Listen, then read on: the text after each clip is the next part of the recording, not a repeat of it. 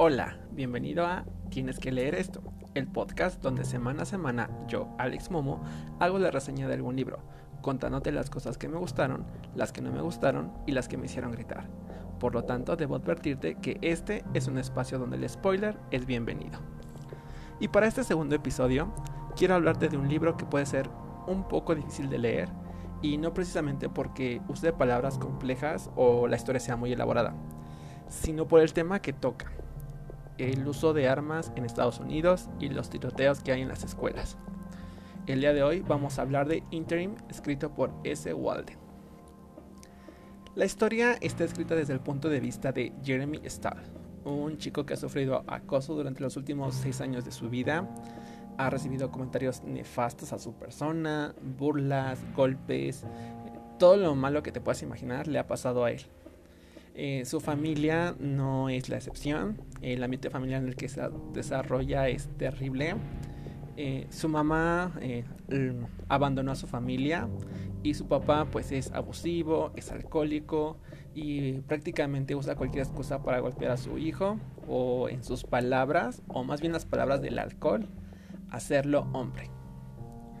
Ah, a pesar de que Jeremy ha moldeado su cuerpo para verse como todo mamado, súper poderoso, de esos vatos que los ves y te cambias de, este, de banqueta porque, uy, no vaya a ser que te robe o algo.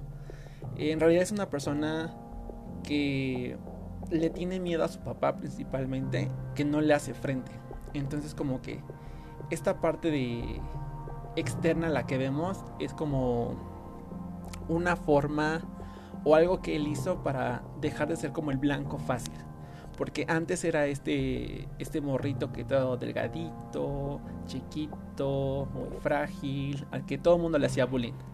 Entonces, el cambiar su cuerpo, el hacer pesas, el verse más mamado, eh, es como una forma de evitar que siga siendo el blanco fácil para que la gente ya no eh, lo acose tanto de esa manera. ¿no?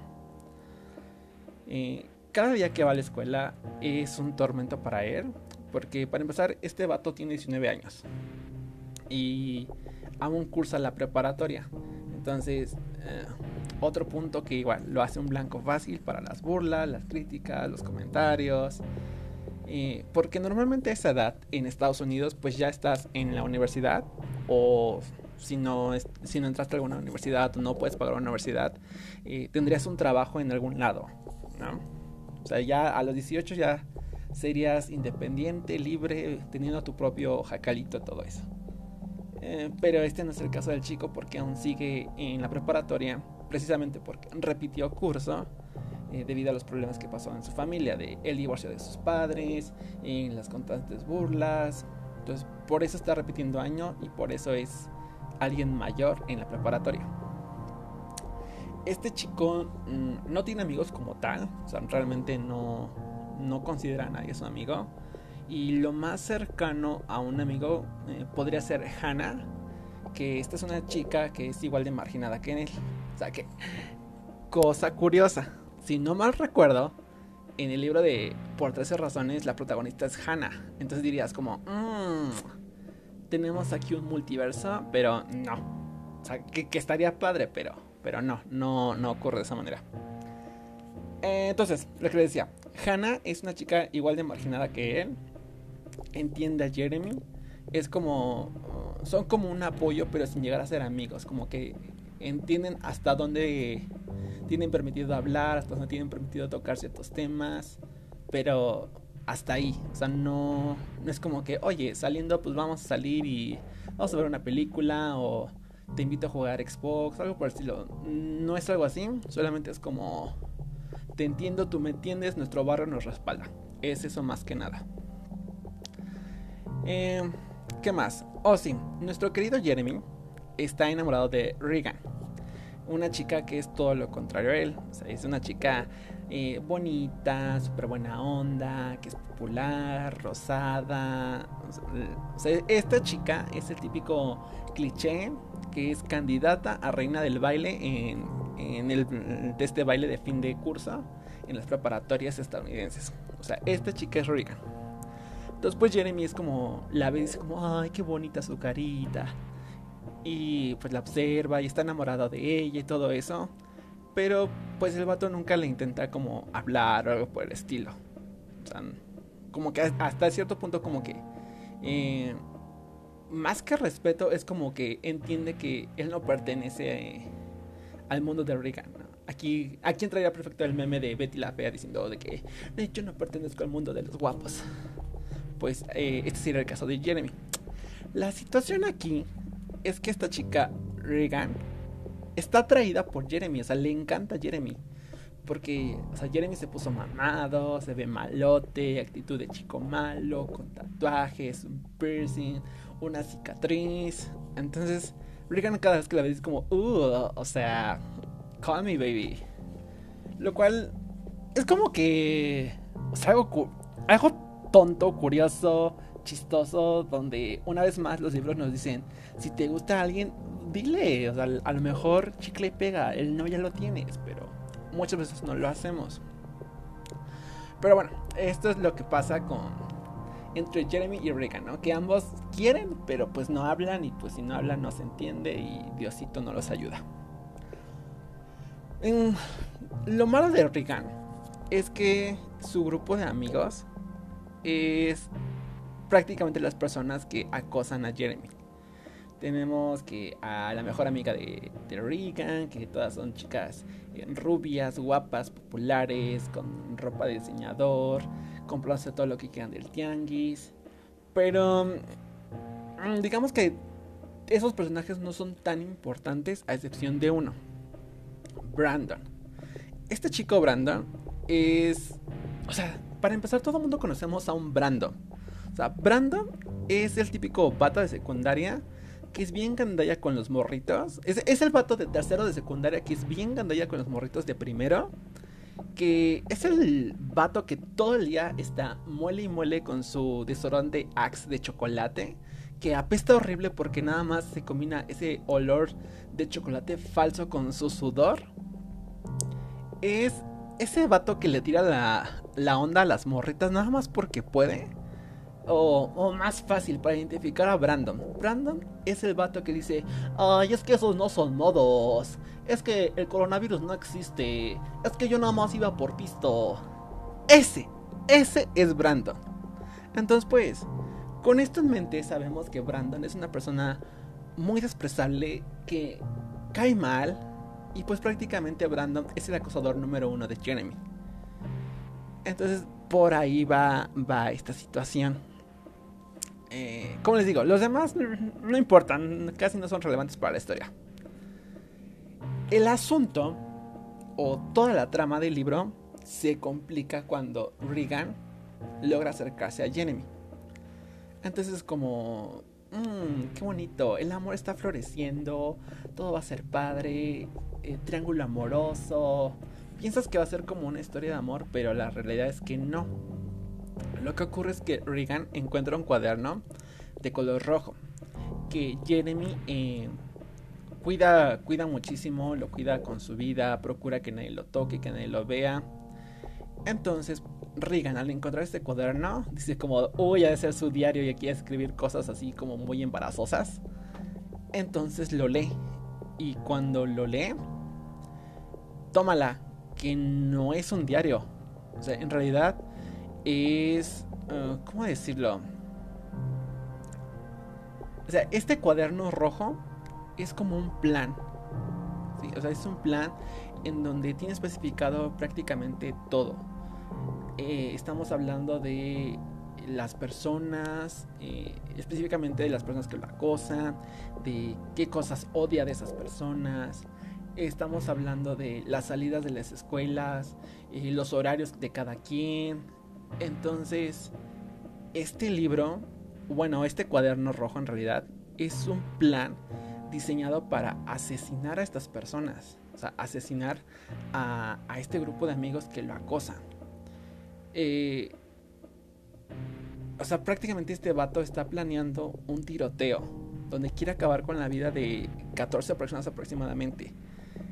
Aquí es donde se vuelve muy complicado leer el libro. Lo que les decía, no es que utilice palabras muy difíciles o que la historia sea muy complicada, sino que la crudeza con la que describe todo está cañón, o sea, está muy intenso.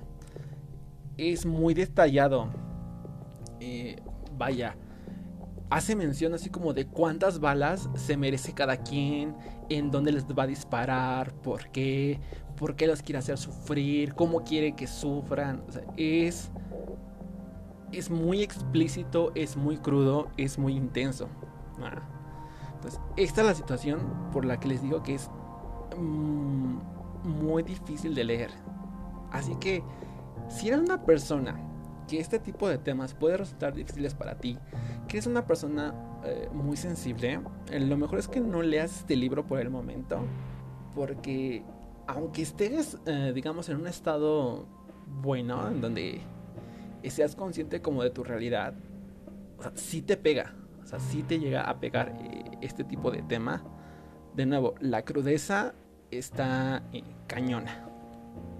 Ahora, ¿qué cosas me gustaron de este libro? Principalmente la historia.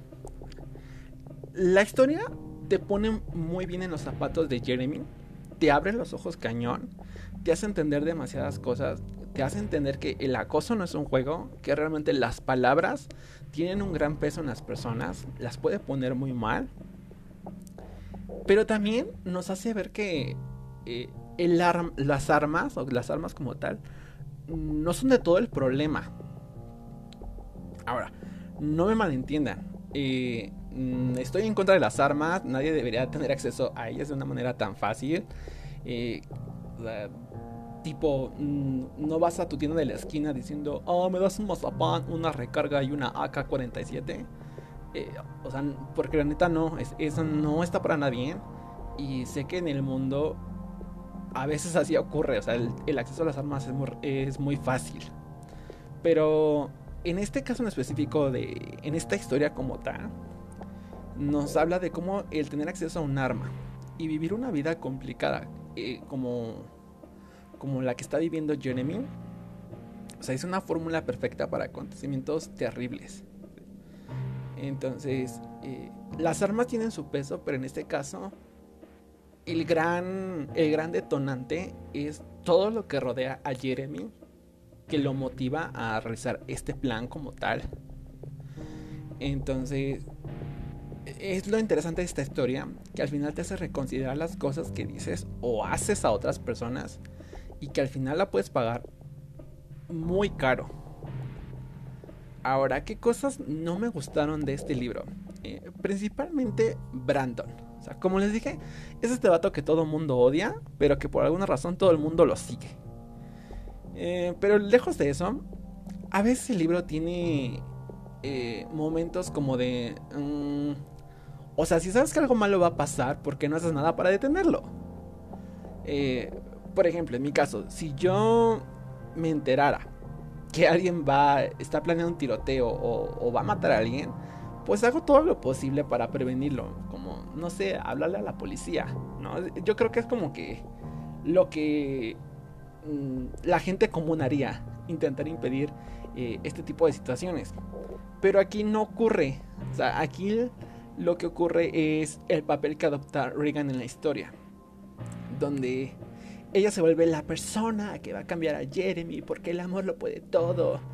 Y es como, morra, o sea, está bien que, te guste y todo, pero pues esa no es tu responsabilidad. Y, que les quede claro que no es responsabilidad de nadie el querer cambiar a otra persona o ser quien repara a las personas o cualquier tipo de, situación similar solo porque hay amor. Esa no es responsabilidad de nadie. Entonces, eso es algo que no terminaba de conectar como tal. Porque es como... No, no le encuentro el sentido el querer cambiarlo con amor cuando las cosas están muy graves. O sea, ¿me entienden? ¿Saben? Y, pero, o sea, al final de cuentas entiendo el por qué se maneja esa historia, porque si no, pues no tendríamos historia prácticamente. O tal vez sí, pero mm, no sería la historia que, que esperaríamos. O, ya sabríamos cómo, cómo va a terminar esa historia desde el principio. Algo que sí les puedo decir es que el final me dejó en shock. O sea, así total, me dejó en shock. Porque de nuevo, la historia es muy explícita y muy gráfica. Y en esta parte final, wow, con toda la crudeza, con todas las palabras, con la forma de escribir todo, está, está cañón. O sea, hay un punto en donde yo realmente sentía que estaba ahí y que podía ser el siguiente. Entonces, ay, híjole, sí me da un poquito de, ay, pero creo que eso es lo fabuloso del libro, que realmente tiene las palabras adecuadas para poder meterte en la historia como tal y que sepas que eh, es real y que esto ocurre. Que, que, esto no solamente es algo que pasa en los libros, sino que realmente está ocurriendo en la vida real. Bueno, tal vez ahorita no, pero antes de toda esta situación de la pandemia, pues sí ocurría y era muy común y lo veíamos en las noticias. Prácticamente este libro lo puedo resumir como, como un tipo por 13 razones, pero en el lugar, por eso les digo, la chica se llama Hannah, su mejor amiga se llama, bueno, no su amiga, pero esta morra con la que se lleva bien se llama Hannah. Ahí lo voy a dejar, nada más como comentario. Pero bueno, bueno, regresando, regresando. Eh, este libro, les digo que lo puedo resumir como un por 13 razones. Pero en lugar de hablar de suicidio, estamos hablando de, un tiroteo. Así, así lo podríamos eh, este, tomar para, para que me entiendan, para que vean como que algo más sencillo el por qué ocurre esta historia. Eh, mi calificación para este libro es un 8.5 más o menos, yo diría tal vez 8.7.